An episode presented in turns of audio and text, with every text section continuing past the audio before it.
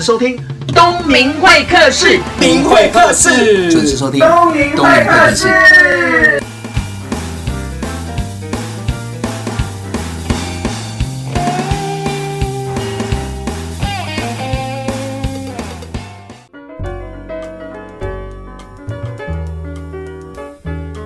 你现在收听的是东明会客室。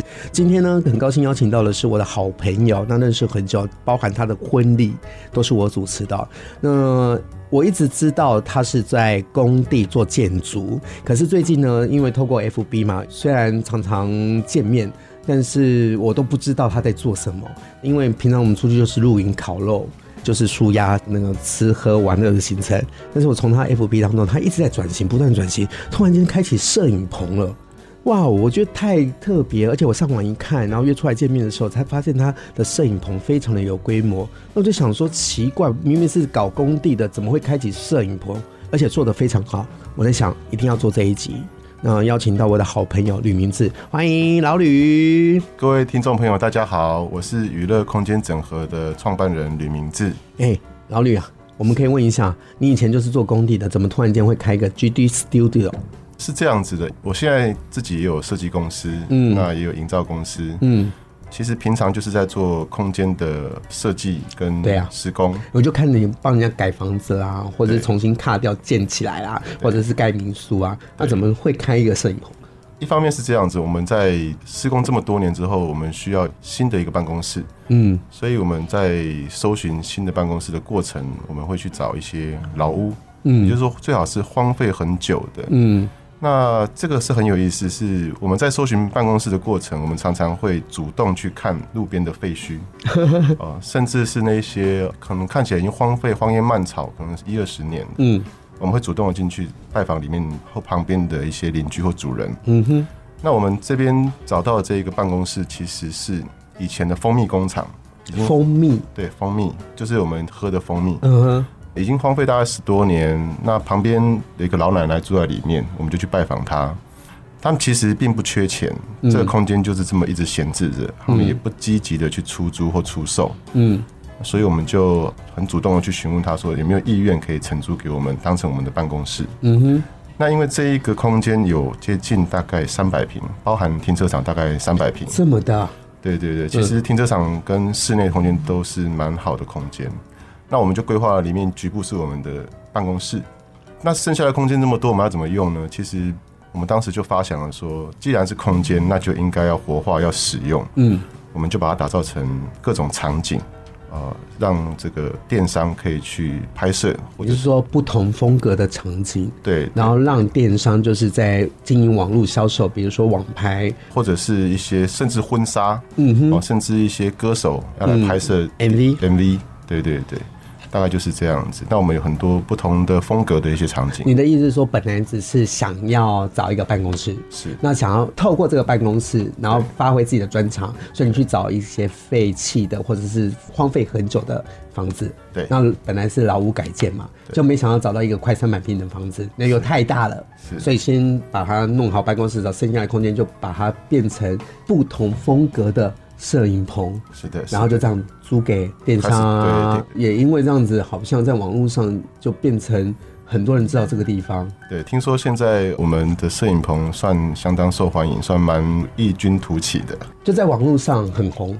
对，一开始我们就是在试营运的期间，我们就出租给这个电商跟婚纱拍摄。嗯，那在出租大概不到一个月的左右的试营运期间。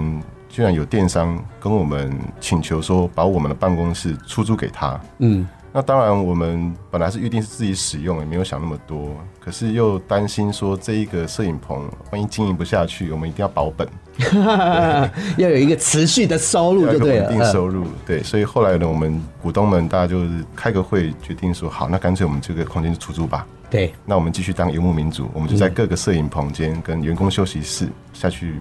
一样持续做我们的工作，在那边办公这样子。嗯、那在承租的过程，其实发现创造出来的价值远大于我们当时想象的。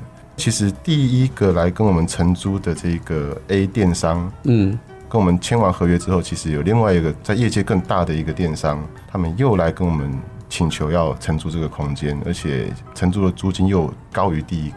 那怎么办？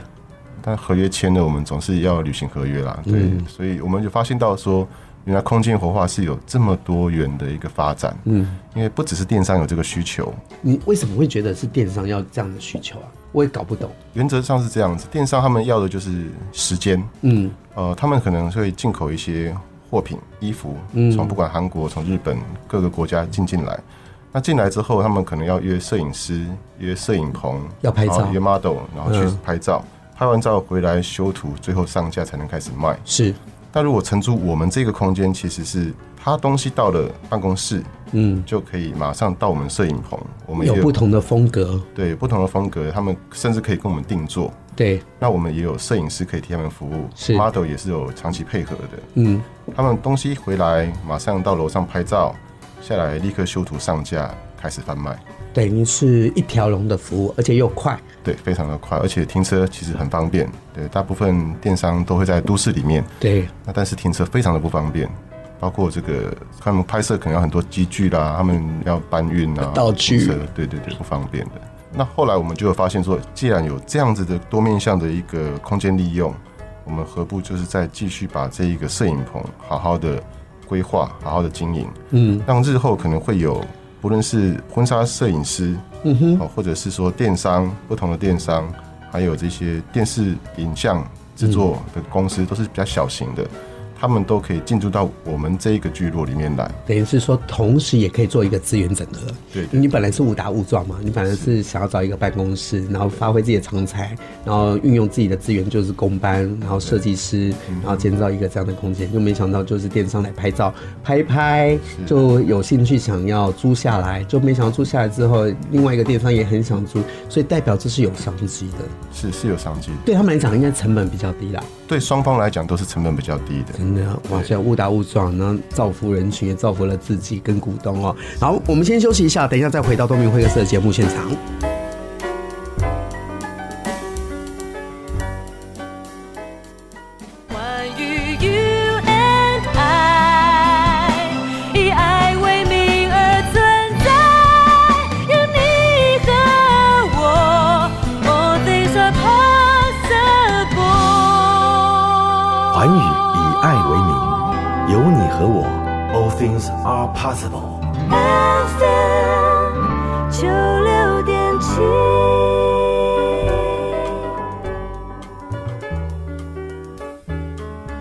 到东明会客室的节目现场，我是王东明。大家好，我是娱乐空间整合创办人吕明志，我都叫他老吕，我都叫他老王。那敢叫我老王的真的不多，通常草都长得那么高了，你是唯一活的这一个，也代表说我们认识很久了，对，代表我们交情蛮好的。真的，刚刚有讲到 GD Studio，就是无心插柳，本来是要做一个办公室，然后就建了一个三百平的摄影棚，是，然后又这样租给电商，那电商觉得这个比较像是他们的办公室，就用一个不错的价钱把它承租下来。当然是你们也可以使用在里面。我记得我想要做这个主题的时候，是我们差不多在两个月前吃饭的时候，你拿起你的 iPad，然后打开跟我讲说你的计划，然后就有一个三百六十度，呃，那个是三 D 环景。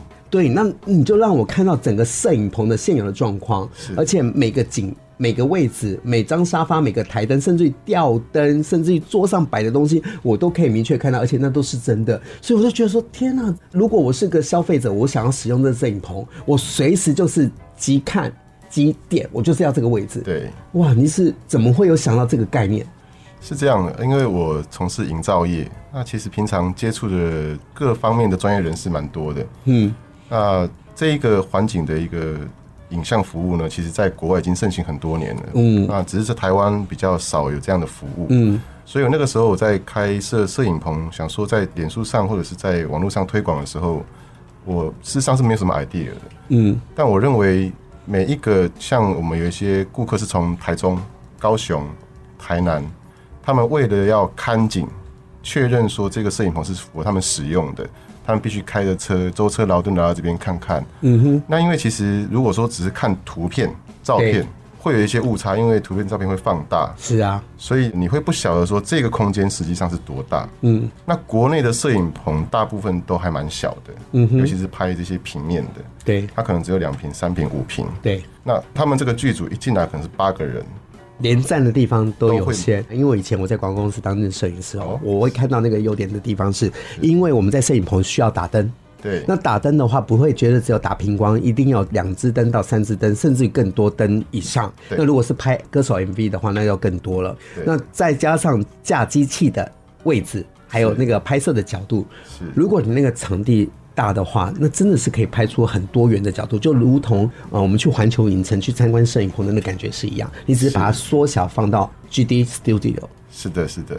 所以我突然就想到说，有这样子的一个空间的影像服务，嗯哼，我就去请这个国内应该目前是唯一有提供这个服务的摄影师，对，先来帮我们评估整体的一个拍摄的一个需求跟效果。嗯、那后来我们也确定的说要提供这样的服务，也把这个费用就真的花了出去，因为事实上也是一笔费用。那整个整合完成之后呢，这一些比如说在台中、台南的这一些剧组，对。他们可以在线上马上看，哎，我这边有三十个人，我灯要怎么架，光要怎么打，甚至说我这边到那道墙的距离有五米、十米、二十米，我可以怎么样运用灯光角度要怎么样的去打射，甚至在整个剧组拍摄的部分，他们可以迁移，嗯哼，拍完这个景可以转向拍另外一个景，对。所以当我推出这样的服务的时候，是还蛮受这些剧组欢迎的，嗯。那对于这些一般的，不管是呃婚纱业者。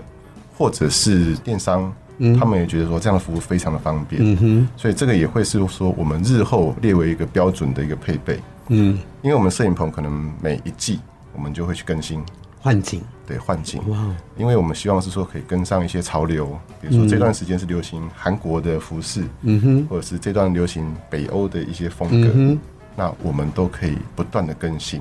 当然，你有公班嘛，所以做这件事其实很轻松方便的。对，对我们来讲，当然是相对的会，而且成本也比较低啊，因为你们就省去了要付人家的施工费啊，还有设计费啊。是破梗了，破梗。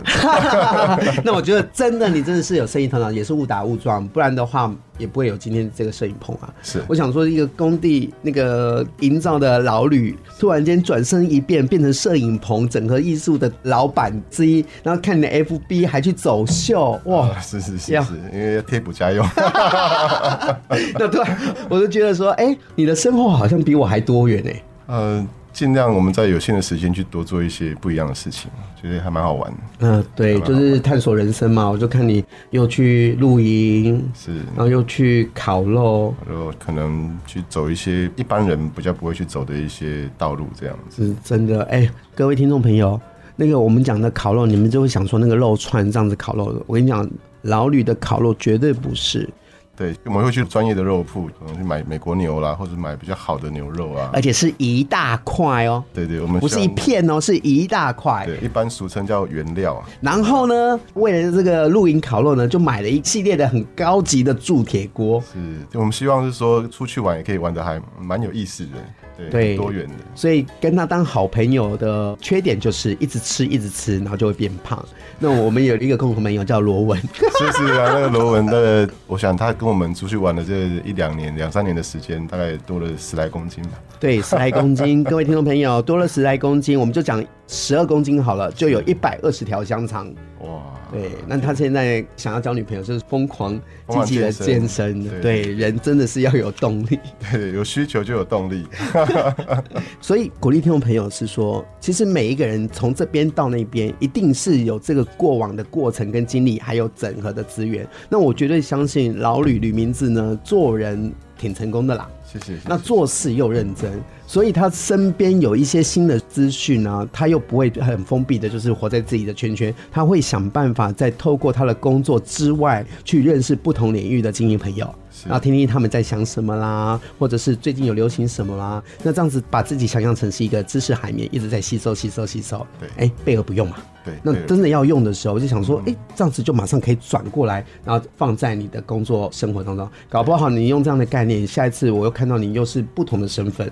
又又做得很好，希望可以这样子喽，这样人生会很精彩，会很好，蛮好玩的。哎，你的朋友都像你这样子吗？呃，我的朋友如果都像我这样子的话，那应该会更好玩。嗯，对对对，但大部分不是了。那你觉得这个整合资源的这个部分是天分还是后天？我觉得是受周遭朋友的影响，因为。我们看到其实很多朋友在经营事业上也很成功，嗯，那我们都尽量跟他们学习好的一面，嗯，对，那不好的我们不学，好的我们多学。比如说不好的是什么？不好的，比如说喝酒啦，嗯、那个赌博啦，这个我们就尽量不去碰，就不要。对，我们就是往健康的路线走。对对对对，对，就冲冲浪啊，什么什么的。冲冲浪啊，烤烤肉啦，去林道跑一跑啊，开车越野车。哎、欸，听众朋友，你不要觉得老吕是讲假的哦，他是真的。看他 FB，就是我觉得认真工作的人也会认真生活。哎、欸，可是我。好像看过你在我面前吃槟榔跟抽烟诶。呃，对，其实我在那个工地的时候啊，为了要拉近距离，你是说跟工人吗？对，跟营造工人。对对对，那或者是说一些包商的老板，是他们其实都比较乡土味。对对，所以为了要跟他们拉近距离。我们必须讲他们的话，用他们的肢体语言，不然他会觉得你不是这个圈子的人。对，比如说年轻的时候，他会觉得你只是一个大学生，嗯，就是一个小朋友。对，对，我不想跟你多说，嗯。但是你今天如果说，哎、欸，来根烟吧，嗯，好，槟榔来一下，槟榔来一下，嗯、他会觉得说，哎、欸，你不一样，你并不是一个文弱书生，你是一个可以跟我们沟通的沟通者。嗯，对。那所以我在什么样的立场、什么样的角色，我们就会扮演什么样的一个人。所以你应该也会喝保利达 B 喽。啊，这一定要。可是我觉得你就没有把这些所谓的，我不能说坏习惯，就是说在那个圈子大家共有的这些习惯带到生活当中。呃，平常不会啦，我们其实是运用这样子的一个手腕去完成我们沟通的一个任务。嗯哼，都是为了希望拉近距离，我们是一国的。我讲的是我们的语言，而不是说你是一个高高在上。或者是你是一个文弱书生，要来指挥这个这么一个无常。我觉得工地师傅是属于那种感觉对了，什么都对了。那可摸几步后感觉不对，什么都不对。所以要要他们完成任务，而且在既有的时间当中，我觉得最快方式就是用刚刚你说的，就是牺牲一下自己，可能陪他们抽点烟啊，吃个槟榔啊，跟大家分享，这样子比较好做，对吧？是的，难怪你做事业这么成功。谢 谢谢谢。好，我们休息一下，再回到东明会客室的节目现场。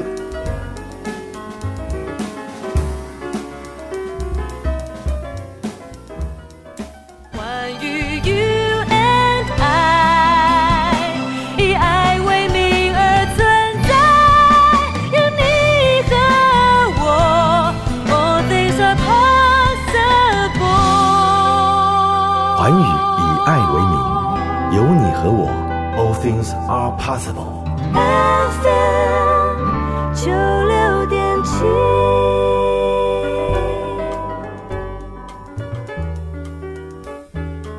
欢迎回到东明会客室节目现场呢。那我们刚刚有听到老吕啊，很多的身份啊，都做得很好。本来是从工地营造，然后转型，就是做了呃商业摄影棚，那空间的整合设计概念，也完成了一个很棒的一个 demo。那未来可能会去复制，只要找到一个对的空间，又可以就这样子如法炮制，然后租给电商或者是摄影棚的这个部分。那我比较好奇，因为我认识你是这十年嘛，那因为我主持过你的婚礼，在婚礼的过程中我们有聊过很深谈，所以我们也因为那次聊天，我们变成 Men's Talk Body to Body 嘛，是，对吗？哎呀，等一下，那两个男生都在哭，然后哭的时候我就说拜托不要再哭了，旁边以为我们两个在谈分手，跟我们两个破涕为笑。我觉得一个成功人士啊，大家都看到他很成功，当然他自己不觉得成功。可是我比较想要挖掘的是说，他过往的起点是对，因为我们不能讲现在是终点嘛，就是说在起点的过程中，一定有很多的历练跟收获，不管是好的跟不好的，才会奠定我们现在有点成绩嘛。是的。那我知道你的过去，你会跟大家分享一下。我们从大学开始好，失恋的那个部分就不用讲了。啊，失恋好像没有这一部分。呃，是这样。因为大学的时候，我们家境并没有那么好。那我们为了想说要体验大学生的生活，因为大家可能都会去唱歌啦，嗯，去撞球啦，对。那家一定都会给零用钱，嗯。但其实我们当时的零用钱并不足以让我们支付这一些生活开销，所以我们为了要能够参与，所以我们去打工。嗯哼。那我是在读土木系的，打工当然是从事相关行业是比较快，嗯。所以我就去营造厂，去工地应征了出工，我就从出工开始工作这样子。大学生去做工地的出工，对，就是搬砖头啊，搬水泥，对，就是所有人家不做的工作，我们都要做。比如说，可能我们今天上工，那有八个小时，工地主任就会给你一个铲子，嗯，你今天就是负责把水沟里面的淤泥、脏东西、垃圾清出来。所以这八个钟头可能就是不断的在清这些垃圾，嗯，或者是今天可能给你一把扫把，叫你扫所有看得到的工地，你就是不断的扫，那一直从事就是高度劳动力的一些工作，就是一直做一直做不停的嘛。对对，因为我们也年轻嘛，那人家给我们工作机会，我们就会一直很努力，不希望人家觉得我们在偷懒。但工地里面很多的一些长期从事出工的人，他们就会偷懒，嗯，他可能做一下。就抽个烟，那根烟抽完了，三分钟过了，五分钟过了，再走到另外一边，再喝个保利达 B，所以他可能一个小时事实上的这个工作量产出可能不到五分之一，嗯，可能不到一半，嗯，对，那我们就会很希望说，我们不是这种人，我们就很努力，很很努力去做。那当然，相对对我们一个大学生来讲，这样子的收入是高的。这样一天多少钱？呃，我们这样一天是一千五百块。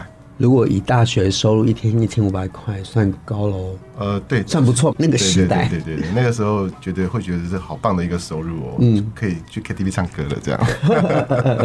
对，在这样子的一个我们赚取生活费的过程中，当然我们也看到很多营造业的一些生态。嗯哼，那因为以前营造业就会比较严苛啦，他可能会要求你去做一些可能别人都不做的事情。嗯，比如说啊，可能。这个有些地方非常的脏污，他会要求你把它清干净。那我们可能回来全身可能都是污秽的物，嗯，就是那些排泄物什么等等，就很辛苦啦，赚取这些东西。当然，除了在工地打工之外，我们还会去想很多赚钱的方式嘛。嗯，那大学的时候还有一个工作经验，我觉得蛮有趣的。嗯，就是去做人体试验。人体试验？对，你是说那个药剂注射，然后看？那个 before after 的那个，对对对，就是简单讲就是卖血嘛，对，他那个很有意思啊。我们因为那时候年轻气壮嘛，他们就是希望说比较年轻的来从事这样子的一个试验。那对我们来讲，我们只要去两天，嗯哼，好，我们大概也赚取万把块。哇哦，对，那对于大学生来讲，这个就是非常优渥的收入啊，我们觉得很棒啊。那很有意思哦，就是在药品上市前，他会先做一个人体试验。嗯，然后确保这个药品是经过人体试验，然后检验合格是安全的，没有问题才会上市。对，所以他第一次 BABE 试验的第一个，他可能会给你已经上市的药，嗯，然后让你吃下去之后，每小时抽取你的血液，对，然后他可能要去检测啦，中间的一些递增递减值这样子。那第二个礼拜你再去一样再去去那边一整天。我还不知道这一段呢，原来老李背后有这么多心酸的故事。是啊，比我卖卤味还要辛苦。我终于有比你辛苦的地方。好啦，因为我知道你的过去的工作，上一个老板就是你工作的地方，你做了很久嘛，从退完伍的时候就在这个地方上班，而且什么事情都做，那你历练了很多。呃，我从退伍之后我就投入营造业。那那个时候是我老板在我当兵的时候就有来邀请我到公司去替他服务。对，那我退伍之后就去上班了。嗯、那我记得没有错，第一个案子是清水沟，嗯，就是清某一个区域。哇，你跟水沟好有缘 真的是清水沟，大大小小的水沟，小到可能五十公分，大到三四公尺的。臭水沟，嗯，对。那那个时候我印象很深刻，那个案子非常小的案子，它清水沟是一百四十四万，我们去拿到这个案子。嗯、对。那因为老板其实哦，在我进公司之前，他们的经营都是跟一些比较老派的一些执行者，嗯，其实他们是比较不相信理论，或者是执行力，或者是安排进度表，对这些事情。那我进去之后。因为我是学生，我想说这个东西就可以学以致用。嗯，那老板交代，我就逐一下去安排，就是用你在学校所学，然后来注入这个原本的传统产业。对，然后实际这样执行下来，我们直接讲结论好了。嗯，数字会说话。一百四十四万的案子，我们赚了七十八万元。哇，七十八万元。对，这代表是说，确实老板之前的理念不错，只是一直没有被付诸执行。嗯。那当然，这中间就很辛苦啦。我们就很多事就是亲力亲为。对，可能这个水沟很脏，嗯，功能不下去，我们就跳下去清给他看，教他怎么清。我一天可能要带三四十个工人到大街小巷的水沟去清。嗯，那这样执行完之后，哎，确实成效很好。那事隔两年之后，我在公司服务了两年之后，嗯哼，老板有一天就跟我讲了一句话，嗯，他说：“哎，明志啊，嗯，你知不知道，其实那个时候你来公司，预计我在发薪水发给你，在三个月，公司就准备要倒闭了。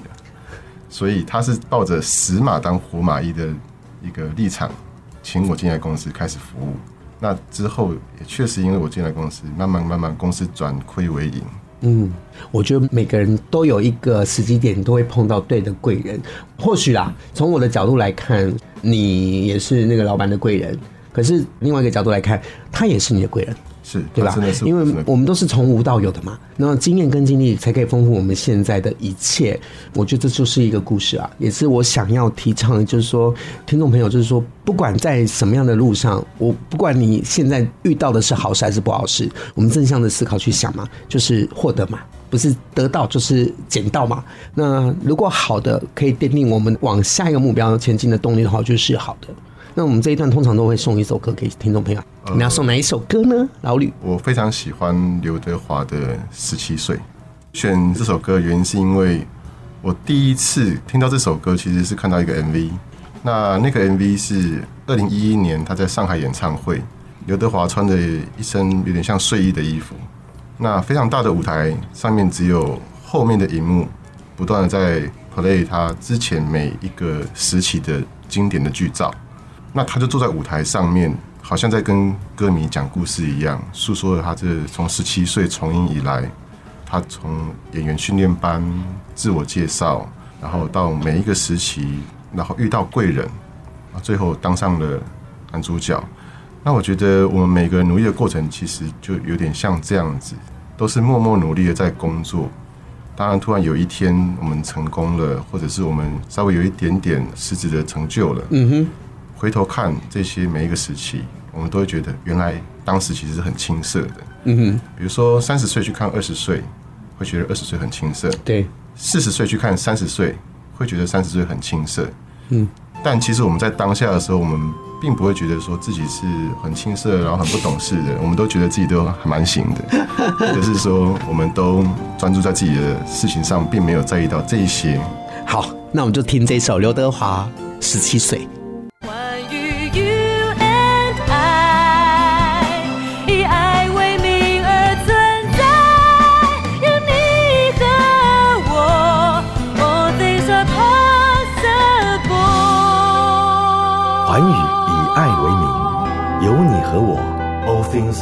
possible。FM 九六点七。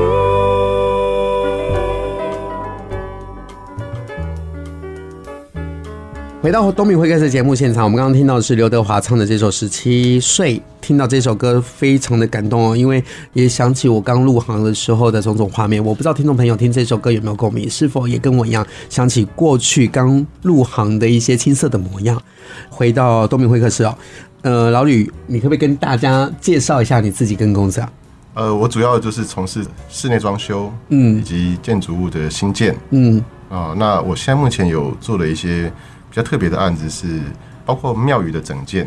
庙宇的整建，你说烧香拜拜的那个庙宇，对对对，哇哦，对，因为这个是蛮特别，真的特别，蛮特别的一个案子，因为一般的装修公司是不会做到这个部分。嗯哼，那我也蛮荣幸去去挑战，对，然后去挑战去做这样子的一个尝试。嗯，那再来就是因为我们是在桃园的公司，我们最近有接到一个在绿岛要开民宿，嗯，我们要帮他盖一个可能会是当地相当亮眼的一个民宿，指标性。对对，就是蛮不一样，然后质感很好的一个民宿。